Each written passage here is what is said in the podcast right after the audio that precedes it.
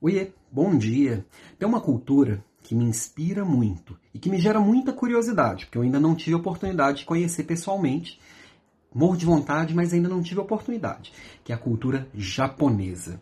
E recentemente eu descobri que muitas das coisas legais, muitas coisas legais que a gente fala lá no Japão é assim, na verdade em Okinawa, que é uma região pequenininha lá do Japão, que é assim. É, Okinawa é bem estudada e tem muita gente, tem muito ocidental querendo entender como é que funciona por questões relacionadas à felicidade, longevidade. E a gente tem muito a aprender com eles. Tem uma coisa que eu ouvi de lá, eu vou vender o peixe exatamente como eu comprei, como disse, não conheço pessoalmente, mas eu já li um pouquinho a respeito, que é, sobre, que é um traço da cultura de Okinawa, que é o Shinsetsu. O que é o Shinsetsu?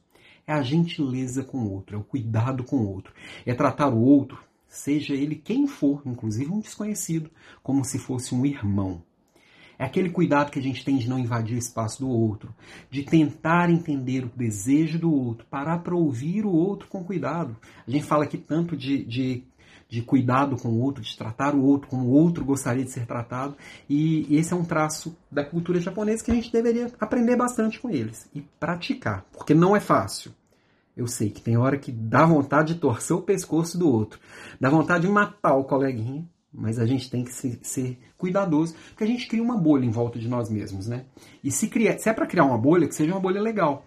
E sempre que a gente influencia um, esse um influencia outro e a gente vai criando uma onda de coisas positivas. Então, é, a gente praticar a gentileza, eu lembro muito do profeta gentileza lá do Rio.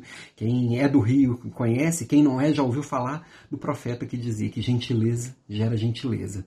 Então, minha provocação de hoje é: provoque a gentileza, seja cuidadoso com o outro, trate o outro como um irmão, mesmo que você não o conheça. Isso vai voltar para você, cedo ou tarde. O exercício é diário e a gente precisa começar já. Eu Começo todos os dias e vou recomeçar hoje. Beijo, até amanhã.